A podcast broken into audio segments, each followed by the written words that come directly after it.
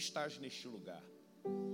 Como fomos levados numa atmosfera tão profética no momento do louvor, no momento do tributo, da adoração, pelos cânticos, pela dança, como foi palpável, e é assim que o Senhor se move. O Senhor habita em meio aos louvores do seu povo. E se o Senhor habita, o Senhor fala. E este é o momento que os nossos corações estão abertos. Não há aqui ninguém que esteja com o coração fechado. Como bem disse o apóstolo, profeta desta casa, venceram a chuva, venceram a mudança climática. São filhos da aliança, filhos de Sião. E nós estamos como Moisés na fortaleza das rochas, querendo ver o Senhor. Estamos escondidos em Cristo, na fenda que, da rocha que é o Senhor. E por isso nenhum nível de perturbação, nenhum nível de fortaleza na mente, nenhum nível de preocupação com o que havemos de comer, vestir, arrebate o nosso entendimento, a nossa mente. A nossa mente é levada cativa em obediência à mente de Cristo. E não haverá espaço, Senhor, para nenhum roubador da palavra, para nenhum espírito sugador, mas nós seremos revigorados, oh glória, seremos tocados. E se a tua palavra toca, ela produz fruto. Levante as tuas mãos, honre o teu nome. A palavra é tua, porque toda honra e toda glória nós te damos para sempre. Se você crê, dê um forte aplauso a Jesus. Aleluia. Glória a Deus. Permita trabalhar nesse texto conjecturas voltado à família. Nesse dia Jesus está com as suas forças exauridas, cansado de atender e acudir à dor da multidão. O lugar onde eles estão é a praia, enseada, terra firme, os barcos estão à espera para qualquer momento fazer o deslocamento de mais uma viagem. Neste dia é de Jesus, o, como de costume, mas neste dia é algo tão forte, porque é Jesus quem os convida. Jesus diz assim: passemos para o outro lado. Quando a gente confronta as versões, nós não encontramos o destino nós encontramos a direção, a rota. Jesus sabe que a viagem é para Gadara. Jesus sabe que é para uma cidade de guerra territorial, de batalha. Mas os discípulos não sabem. Mas o princípio faz toda a diferença. Eles não questionaram para onde iremos. Eles não hesitaram, só vamos entrar no barco e velejar se o Senhor nos disser para onde estamos indo. Porque é algo muito subjetivo. Para o lado, o norte, passemos para outra banda, para outra margem. Assim foi o dia do nosso casamento. Eu lembro que quando apóstolo César eu paquerava a Késia, a Késia, eu já lidou com batalha espiritual há muito tempo, aleluia. A Késia um dia liberou uma palavra profética para mim, nesse lorde alemão na minha cara, ela teve essa petulância. Quando eu disse para ela, olha, a gente ainda não começou a namorar e ela nem vamos namorar. Falei, que afronta. Falei, então deixa eu te entregar o que o Senhor me falou. Ah, ah. O Senhor me falou que nós vamos nos casar. Ela está repreendido. E nós vamos ter dois filhos, machos, homens. Nós trabalhávamos na mesma empresa. No final do dia, o gerente de área que eu fazia parte me chamou e disse assim: Amado, hoje ele é um pastor, chamava todo mundo de amado. Ô amado, você constrangeu a Kézia. A Kézia é uma moça de família. Ela veio reclamar. Eu falei, mas o que, que eu fiz? Eu, cara, isso é importunação. Mas que importunação. E eu com cara de aé mesmo, assim, ó. E eu disse para ele: Não, cara, Deus falou que ela vai casar comigo. Falou, e, o pastor, e o João, o nome dele é João Carlos. Ele disse assim, cara, você, é muito pancado, você não é normal não. Para de ficar fazendo jejum. Ora. Para, cara, deixa, deixa a vida da garota. Hoje eu lembro para eu lembro a Késia, ela fala: "Ah, amor, esquece isso". Eu falo para ela: "Késia, quantos filhos você tem, hein?" Dois. Que tremendo, Késia. Um ano eu nessa peleja, quase que ela perde esse combo, quase. A agenda estava lotada. E quando ela percebeu, filma, bota no histórico que eu estou falando aí para marcar ela. Quando a Késia percebeu que ia perder esse lorde alemão, do complexo do alemão, ela mudou a chave e me deu uma oportunidade. Aleluia. Então nós estamos casados há 20 anos. Dois anos entre namoro e noivado, casamento, 22 anos, e mais um ano de luta, de batalha espiritual, para que Deus abrisse os olhos da moça. Amém? Glória a Deus. Quando nos casamos, e aqui eu quero trabalhar essa conjectura. Eu vim de uma terra firme, zona de conforto, papai e mamãe. Imagine, eu sou bendito fruto no meio de quatro mulheres. Eu fui criado com todinho, chambinho, aleluia, glória a Deus. Meinha no pé para dormir, senão ia pegar é, é, é, friagem, é, é, sangue. Do... Mas eu sou homem, dá um glória a Deus aí. Amém ou não? Ô glória. E aí, eu, eu tenho quatro irmãs. E só nasceu homem porque meu pai, meu pai fez um voto, meu saudoso pai. Senhor, veio a primeira menina, veio a segunda menina. Ele falou: Senhor, pelo amor de Deus, a fábrica é só menina. Se esse for varão, ele é do teu altar. Aí eu vim, olha aí. E as outras duas não fez mais voto nenhum. Mas tem uma que é pastora, outra é advogada, outra é pedagoga, outra é, nutricionista, e eu sou pastor, aleluia. Eu lembro que a minha mãe disse assim: vai se chamar Marcelo, tem tudo a ver, né? Marcelo. Meu pai negativo é Miqueias, profeta. Eu dei ele ao Senhor. Então eu venho de uma família nuclear que eu não sei o que, que é viver ausência de coisas. O dia que você puder, ouça o testemunho do apóstolo. Você vai entender porque a visão da IBF na área social é muito forte de acudir os necessitados, dar comida a quem tem fome. A área em que você é afrontado é a área que Deus potencializa o teu chamado. Você está aqui ou não? Então, estou te contando um pouco a minha história, ah, porque eu vim de um lar muito, muito abalizado. Kézia veio da terra firme de uma cultura muito diferente. Vem de uma estrutura descompensada. Vem de uma estrutura de separação de pais, crentes. Vem de uma estrutura que um por si, Deus por todos, ela e a irmã. Então, quando nós entramos no nosso barco, no dia, olha que data eu casei, um dia depois do Natal, para ninguém ir, aleluia. 26 de dezembro de 2002, para ninguém ir, aleluia mas foram. Aleluia. E quando nós entramos no barco, e esse barco é a família, a estrutura, quatro pilares que sustentam o barco na caminhada, na viagem do matrimônio, da constituição da família. Quatro pilares sustentam esse barco na viagem. Primeiro pilar é o pilar espiritual. O segundo pilar é o, a convivência conjugal, a vida em família. O terceiro pilar está ligado às nossas emoções e também o, o corpo físico, saúde.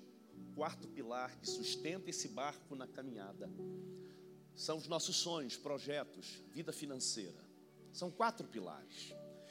E eu lembro que quando eu me casei, eu pensava na lua de mel. Eu posso ouvir um glória a Deus aí? Vou até beber uma água. E eu lembrava muito daquela canção profética, só love, só love. Só love, só love. nós entramos no barco, fomos para a lua de mel. Eu não imaginava, embora tinha ciência, que a minha vida seria constituída de família, boleto, boleto, boleto, boleto, boleto, boleto, boleto, boleto. Eu tinha conhecimento que manter uma família, ser chefe de uma família, requer não apenas dizer que casou, mas é cortar, o cordão umbilical de aço. Imagine um filhinho da mamãe e do papai no meio de quatro irmãs, aleluia. Meu pai tinha, hoje seria taxado como machista, não deixava eu brincar com as minhas irmãs, não deixava eu lavar, é, é, lavar louça, meu pai me botava para jogar bola, aquela coisa toda. Então eu venho dessa cultura.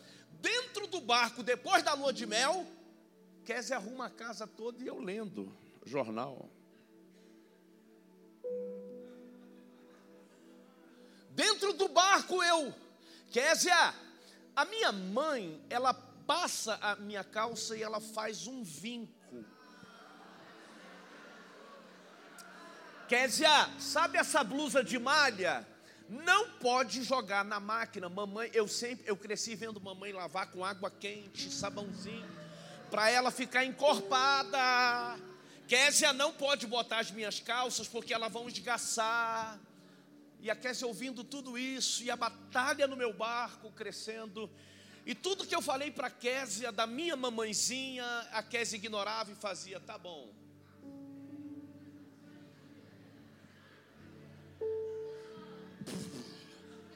Cássia! Você vai acabar com as minhas roupas! Késia, não põe feijão no prato todo, não.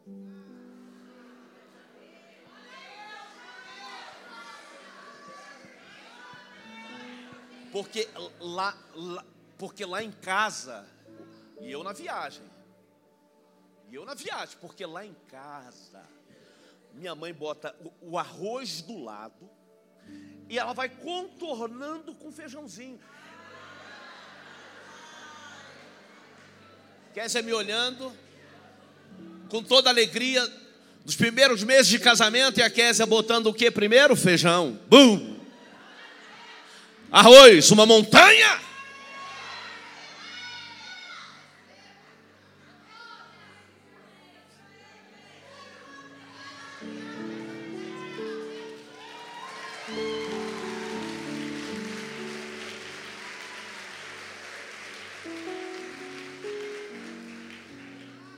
começaram tempestades no nosso barco de forma desnecessária. Porque a terra firme de onde eu saí estava dentro de mim. Eu não me esvaziei. A mulher com quem eu me casei não é minha mãe.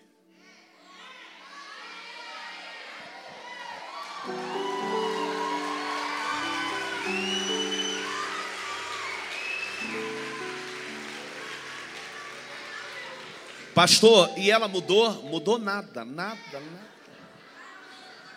Mas eu quero dizer para os maridos: escolha ter razão ou ser feliz. Eu sou feliz com a Késia. O que é que o senhor fez, pastor? Chamei uma irmã para trabalhar lá em casa falei, irmã, é a minha, a minha mãe. A Késia é longe, né? A minha mãe. Ela lá, a senhora pode ir lá. Lavo, pastor.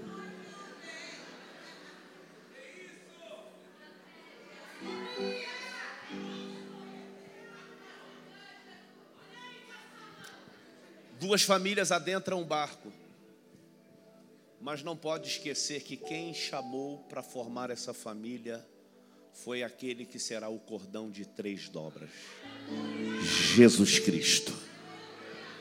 Começamos a nossa viagem, logo eu fui enviado ao campo missionário e lá comecei a pastorear. Dois anos depois vem o Pedrão, Pedro Lucas. Pensa num cara lindo, meu filho primogênito. Dizem que é a cara do pai, aleluia.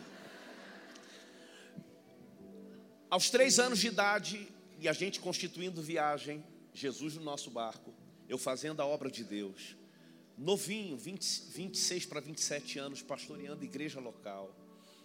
Eu, um dia, terminamos um culto profético, era uma quarta-feira como esta, e fui numa carrocinha de cachorro quente comprar um cachorro quente que a Késia gostava e terminava o culto a gente dias dos humildes começo não tinha restaurante, era carrocinha do cachorro quente, aleluia. E dinheiro contadinho, coisa mais linda, aleluia. E botei o Pedro aqui, e o Pedro vendo o jogo da seleção, quer dizer, do Flamengo, aleluia. E aí, daqui a pouco, o queixo do Pedro cai com muita força na minha cabeça.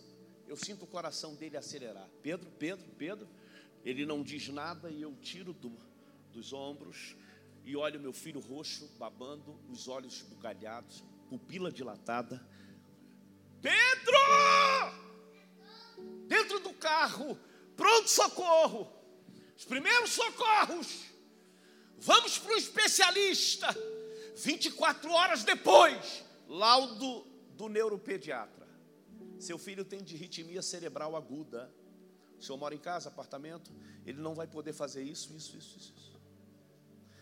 Começou um temporal dentro do meu barco que eu não me preparei e jamais esperava. As minhas expectativas quando eu entrei no barco era aquela canção Solove, Solove, Solove. E agora Satanás manda os seus secretários, os demônios, dizendo: Ué, você não ora, pessoas não são curadas, libertas? E o teu filho?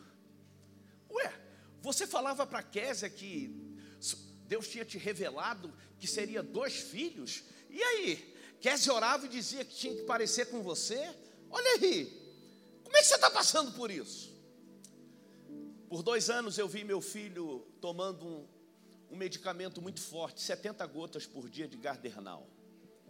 Até que um dia, numa conferência na área financeira, na igreja onde eu pastoreava, eu levei um profeta, um libertador de finanças um homem muito sério no que fala até hoje, ele mostrou, e eu não tinha esse entendimento, que dinheiro no altar, oferta no altar, não é apenas para você prosperar financeiramente, porque existem dias de temporais que o seu problema não é dinheiro, é a libertação de um filho, é a cura de alguém, e o dinheiro no altar, ele vai redundar em toda a boa graça, em todas as áreas. Tempo passou, eu fiz uma oferta que eu não tinha naquele dia. Eu lembro, foi suado. Eu e Késia no altar chorando, dizendo a cura do Pedro. Seis meses depois, voltamos na médica, pedimos um novo exame, ela não quis dar. Imploramos, ela não quis. Fomos para uma concorrente, ela pediu o exame e agora volto para ela. Ela diz assim: Olha, volta lá para a médica, porque eu não quero dar um, nenhum diagnóstico. Voltamos para a médica e ela disse: O senhor aqui de novo? Pelo amor de Deus, cuida do seu filho. falei: Não, eu trouxe o exame. Quem foi? Não vou dizer. E quando ela vê no, na luz o exame, ela diz assim: E, e, vou pedir um novo exame. Pede a contraprova. Volto uma semana depois, ela, peraí, tem alguma coisa? Não, não, não. De novo. Terceiro exame, ela diz: Nunca vi isso. O Pedro está curado, ele não tem nada. Aleluia.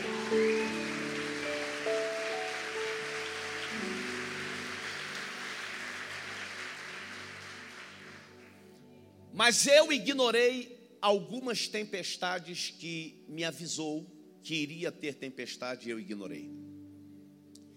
Existiram situações na minha vida que eu fiquei sem falar com a Késia 30 dias e pastoreando na igreja, achando que eu era o cara, contaminando a vida do povo, porque nem a minha oração é ouvida diante de Deus, se eu não suprir a minha esposa em todos os aspectos. Interessante que eu vi sinais dizendo: vai ter tempestade, vai ter temporal e quando fui pedir socorro, o meu barco estava virando. Eu não sei que tempestade você enfrenta na ordem do curso dessa viagem chamada família. Mas Jesus está no teu barco, independente da tempestade. Aprenda isso. Talvez você questione por quê. Tire o porquê e começa a perguntar para quê? Qual é o propósito? Qual é? Qual é o sentido? Me faz ver. Escute isso. O fato de você ser de Jesus não vai te isentar de passar pelo dia da tempestade. O fato de você estar com Ele no altar, servindo de coração alegre, vivendo a unidade do corpo de Cristo, não isentará você de passar pelos dias de tempestade. Escute isso, porque a gente sempre vai clamar dizendo: Senhor, eu estou na tua casa, Deus, eu abri mão de tanta coisa, por que eu estou passando por isso? Mude essa chave. Qual é o sentido? O sentido é este aqui. Se Jesus está no teu barco com toda essa guerra, alguma coisa extraordinária vai acontecer dentro desse barco. Você pode dizer isso para alguém? Diga assim: alguma coisa extraordinária vai acontecer dentro do teu barco. Levanta a mão para o teu irmão, levanta a mão para alguém e diga assim: Eu quero liberar essa palavra sobre a tua vida. O teu barco não vai afundar.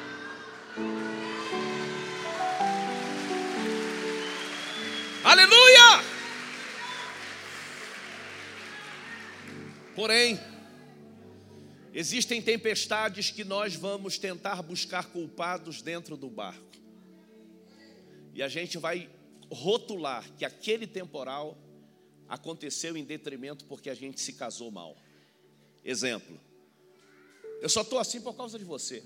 Ou, onde você estaria se eu não casasse com você? Eu tirei você de lá, da lama, e começa a trazer para o barco situações da nossa família de origem.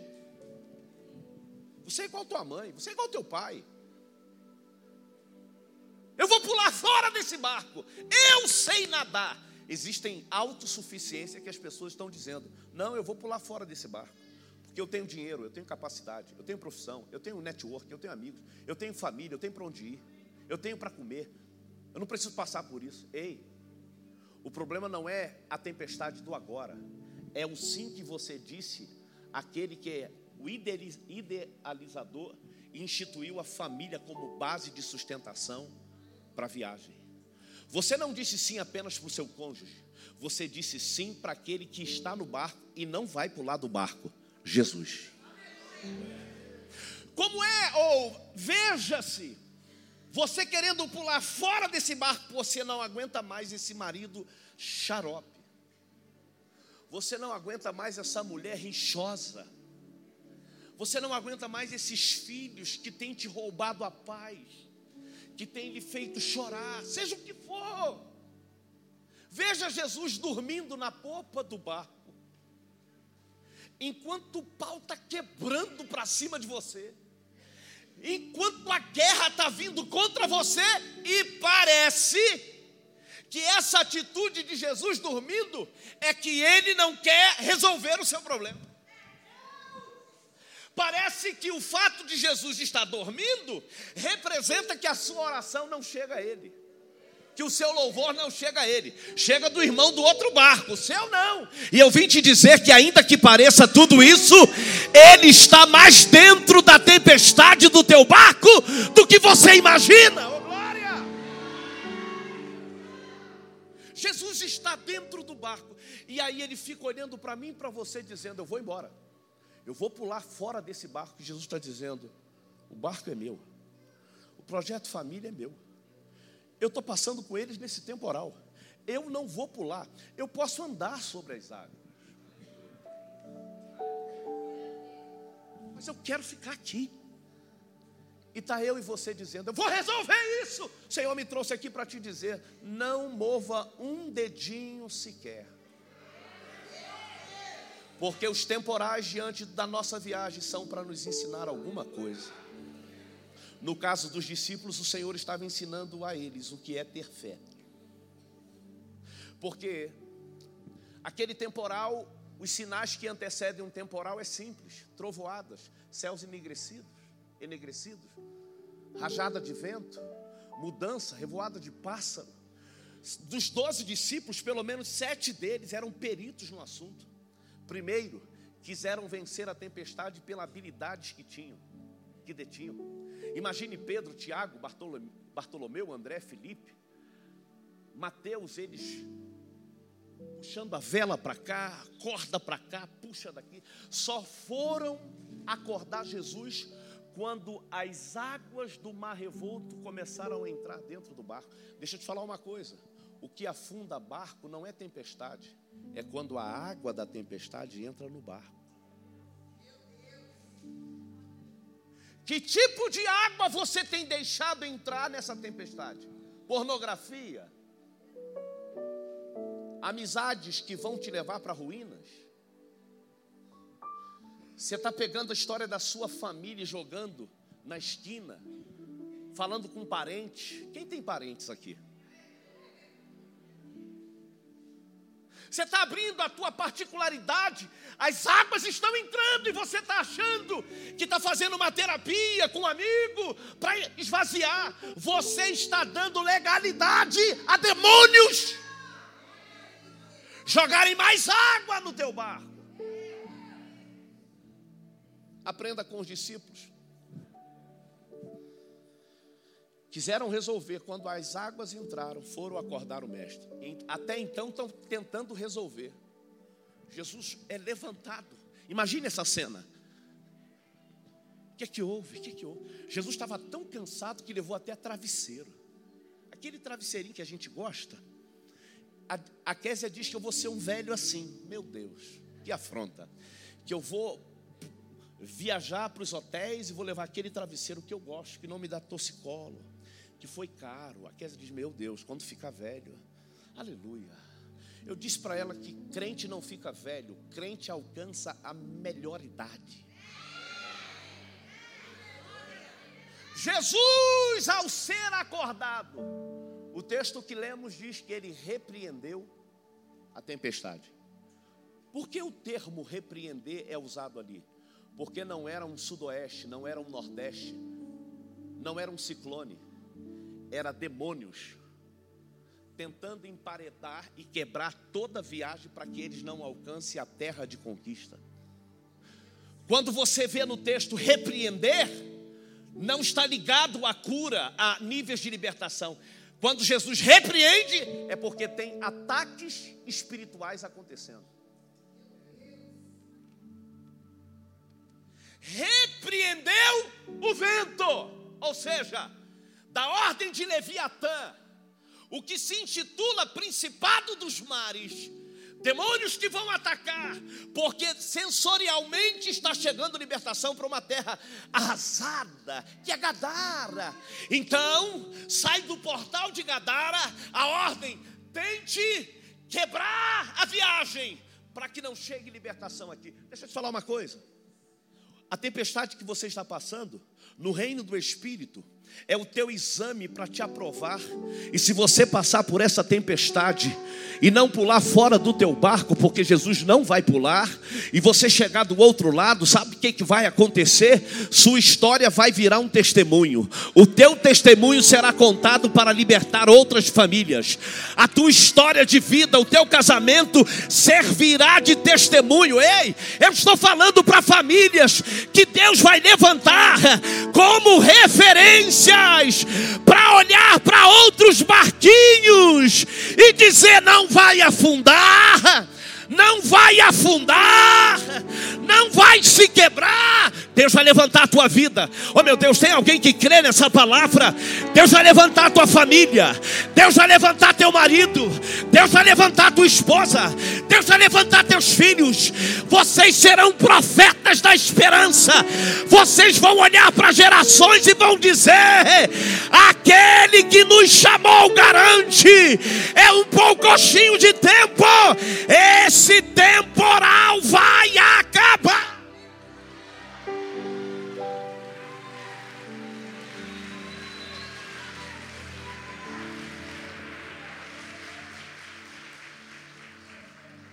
Sinais que antecedem um temporal no casamento. O que são revoadas, o que são trovoadas, o que são céus enegrecidos.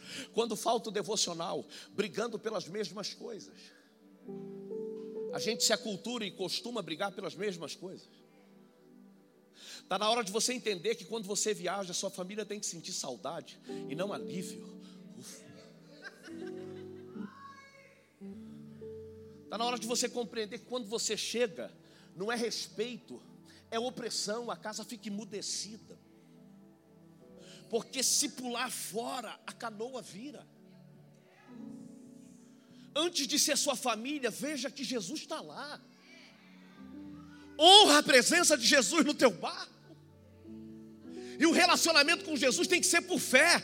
Por isso que quando ele repreende aquela guerra territorial no mar, ele reprova o nível da fé. Escute isso, não ore na tempestade para Deus te dar fé. Você já tem. Me mostre. Você disse sim a uma pessoa que foi criada em outro conceito de vida. Você disse sim para conviver com uma pessoa que ela tem tudo que é oposto àquilo que você foi criada a não fazer. Então, se não é uma fé, é o quê? Porém, é na tempestade que você pode ter a oportunidade de, de ter a sua fé aumentada. Levanta a tua mão e diga assim: Eu vou orar assim a partir de hoje. Jesus, aumenta minha fé. Sabe aquele filho que está envolvido em drogas, que está despertando comportamento homoafetivo, Sabe aquela situação que você já perdeu o controle, você diz: "Perdi meu filho", perdeu não. Comece a orar, aumenta a minha fé, Jesus. Faz eu ver o que a tempestade não quer que eu veja. Você está aqui? Mas está na hora de você ver que essas trovoadas podem provocar tempestades lá na frente. Um grande nadador francês, na década de 80, ele quis bater um recorde próprio e entrar para o livro do Guinness Book, Books, o livro dos recordes. E ele, um triatleta, saiu da sua casa em Guinlé, na França.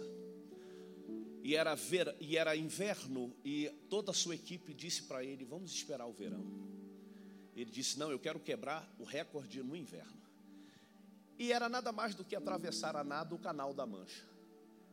E ele, sendo um perito, sendo alguém capaz, desafiando tudo que era contrário, porque era, ele era bom no que fazia, começou. E o dia chegou e os tabloides ingleses, franceses estavam lá.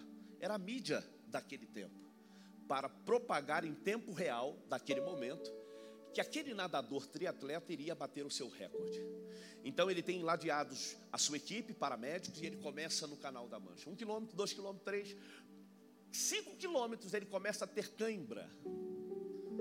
E uma perna já não funciona mais. Então ele vai na sua experiência, boiando e vai. Alguns metros, cãibra na perna, outra perna, e ele começa então a nadar, borboleta, e ir feliz da vida, lutando contra circunstâncias que nenhum ser humano está longe de passar. Só que ele não conta com a hipotermia ele não conta que o mar gelado e com a mudança climática vai paralisar seus músculos, suas juntas. E ele não tem mais força e a sua arrogância é tão forte que ele diz: "Não, até que todos chegam no consenso e o tiram a força". Ele não bate o recorde. 30 minutos depois que ele é resgatado, ele está morto. Porque teve hipotermia aguda. Você está querendo pular fora do teu barco porque você sabe nadar? Cuidado com a hipotermia. Porque os grandes especialistas, os, os grandes acidentes fatais não vêm por leigos. Os acidentes fatais são por aqueles que eram habilidosos no que faziam. Você está aqui? Então abaixa a tua crista, abaixa a tua empáfia e deixa Jesus transformar a sua vida. Sabe por quê? Porque vai ser dentro do teu barco que você vai ter experiência, que em terra firme você jamais as teria. Vai ser dentro do teu barco que você vai olhar e vai dizer: Mas quem é este que até o vento e o mar lhe obedecem? Levante as tuas mãos, eu quero liberar essa palavra. Você será profeta da esperança. Você vai olhar para outros barcos e vai dizer: Tem jeito, tem solução, porque teve para mim. Assim Deus levanta os profetas Primeiro você vence temporal para ter autoridade para dizer a outros barquinhos: não vai afundar. Primeiro você passa por situações para que você tenha autoridade para dizer, pelo poder do nome de Jesus: não vai se separar. Quem foi embora vai voltar. E o nome de Jesus será exaltado na terra.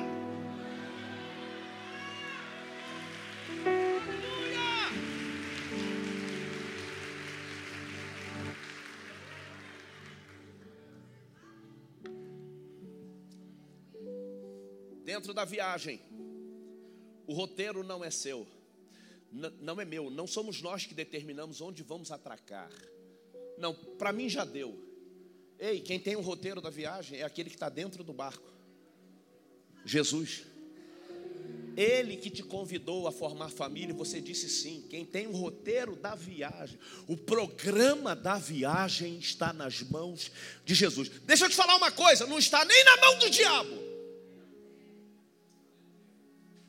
Está nas mãos de Jesus. Eclesiastes 4,12. Ele é o cordão de três dobras. Quando Jesus aporta em Gadara, vem um homem com uma legião de demônios povoando a sua mente e emoções. E de acordo no primeiro século, uma contagem de legião de soldados romanos era equivalente a 6 mil, aproximadamente, 6 mil soldados de infantaria do Império Romano. Então, Jesus olha e Jesus quer constatar que tipo de guerra ter territorial Jesus está enfrentando, não em detrimento porque Jesus queria entrevistar demônio, não porque Jesus queria saber qual era o nome de demônio, não. Jesus estava relativizando a tempestade sofrida. Então Jesus assim: qual é o teu nome? Como se olhasse para o que passou, ensinando aos discípulos que nenhum temporal pode ser relativizado que é a si mesmo. Casamento é a blindagem do princípio de Deus na terra. Tua família é o outdoor de Deus, é o totem de Deus para dizer: diabo, você foi vencido na eternidade e aqui na terra.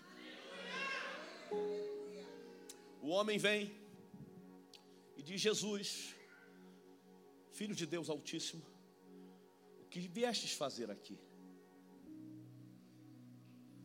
Jesus diz: Quem está aí? Quem é? Legião, porque somos muitos.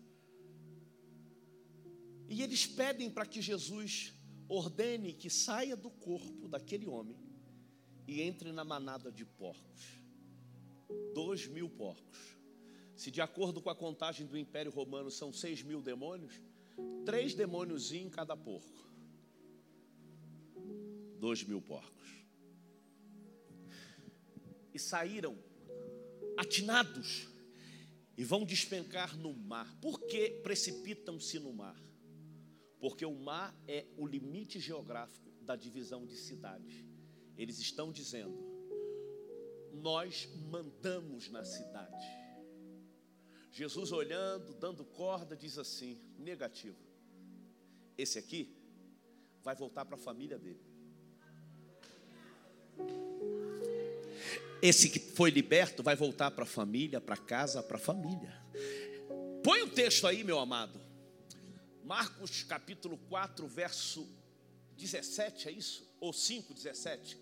Jesus vai dizer, ou 18, ou 19, ou 20, aleluia. Aleluia. Quando Jesus diz assim: volta para a tua família, aí você vai entender por que a tempestade, por que o temporal. Agora Jesus diz para ele assim: volta para a sua casa, para a sua família. E o texto termina dizendo que ele pregou, não só em Gadara, nas nove outras cidades, que era uma liga de cidades. O que, que, ele, o que, que aconteceu? Curou a família, libertou a sua família 19. E se tornou alguém com autoridade para pregar nas cidades. Nenhum temporal é para sempre. Você pode dizer amém por isso? Agora põe Marcos 4, 36 para a gente terminar e a gente vai orar enquanto o louvor está subindo. Marcos 4, 36 eu termino lhe mostrando algo que você não pode fazer. Deixando a multidão, eles o levaram no barco assim como estava. Outros barcos também o acompanhavam. Ei, se você decidir quebrar o teu barco, sair do teu barco, você vai comprometer a viagem de outros barquinhos. Quem são eles? Seus vizinhos, seus irmãos de caminhada da fé, seus parentes, até aquela fofa, fofoqueira. Ela é fofoqueira, mas ela, quando olha para sua família, não sabe a guerra que você está passando, diz assim: Que família linda. Como eu queria ter uma família daqui. Se você comprometer a sua viagem, você compromete a viagem dos outros barquinhos. Antes de você levantar, fala com três pessoas. Se depender de mim, eu não vou comprometer a viagem de ninguém. Você pode falar isso um com esposa, marido, você está, não, não procura o vizinho, não. Ele é o primeiro, ela é a primeira. Diga assim: eu não vou comprometer a viagem você crê nisso? Fique de pé.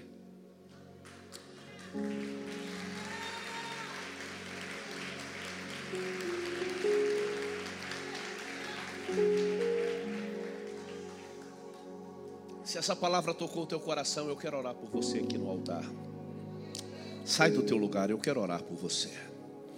Eu quero orar com você. Deixa eu te falar uma coisa: não existe família perfeita. Não, pastor? Não. O que, que existe? Família vitoriosa. Quem é que já teve uma vitória essa semana, esse mês? Quem já teve? Só pode contar vitória quem passa pela tempestade. Você pode ter feito planos como aquela canção antiga, só love, só love. O problema não é a tempestade, é com quem você vai passar a tempestade.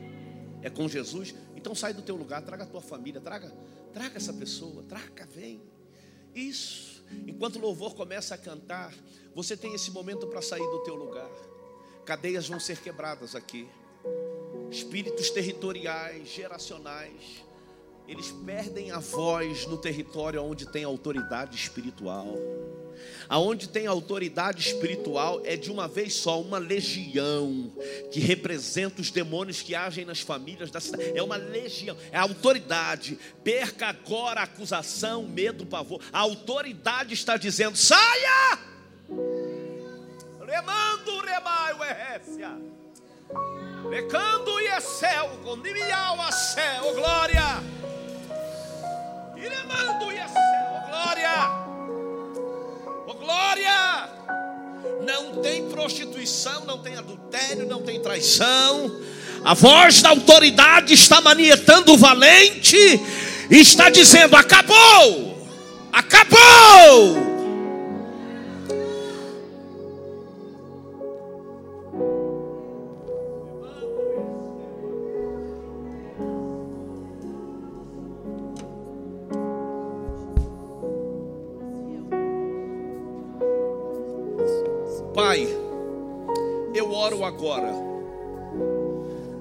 Denuncio diante do Senhor todo movimento na mente para divórcio, todo movimento na mente que tem dado sustentação ao eco das vozes da tempestade.